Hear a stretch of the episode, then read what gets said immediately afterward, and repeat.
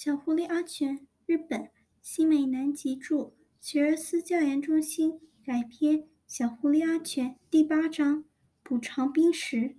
这天，冰石正在淘麦子，他一边淘麦子一边走神。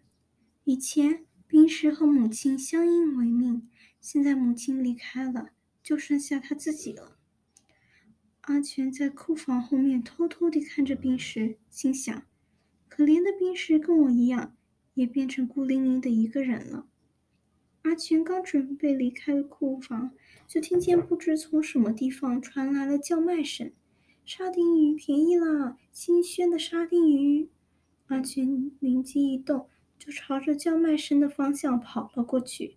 这时，女主的妻子在后面喊了一声：“我要买沙丁鱼！”卖沙丁鱼的人把。